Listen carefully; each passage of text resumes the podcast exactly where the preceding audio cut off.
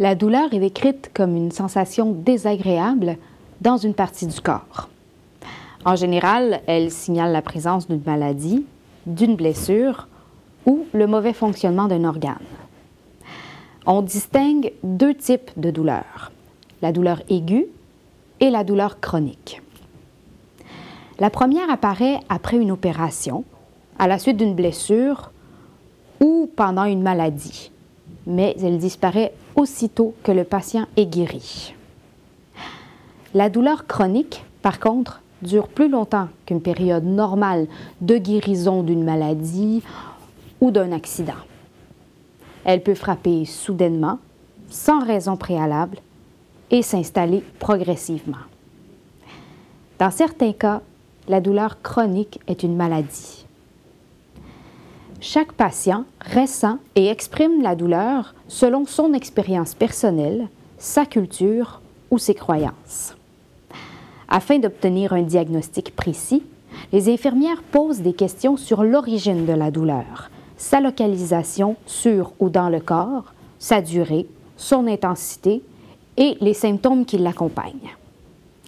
Pour mesurer la douleur, on utilise trois types d'échelles l'échelle numérique de 0 à 10, l'échelle verbale et l'échelle des visages. Sur l'échelle numérique, 0 indique l'absence totale de douleur et 10 traduit une souffrance insupportable. L'échelle verbale, pour sa part, permet au patient de décrire sa douleur à l'aide de cinq adjectifs. Aucune, légère, modérée, intense ou intolérable.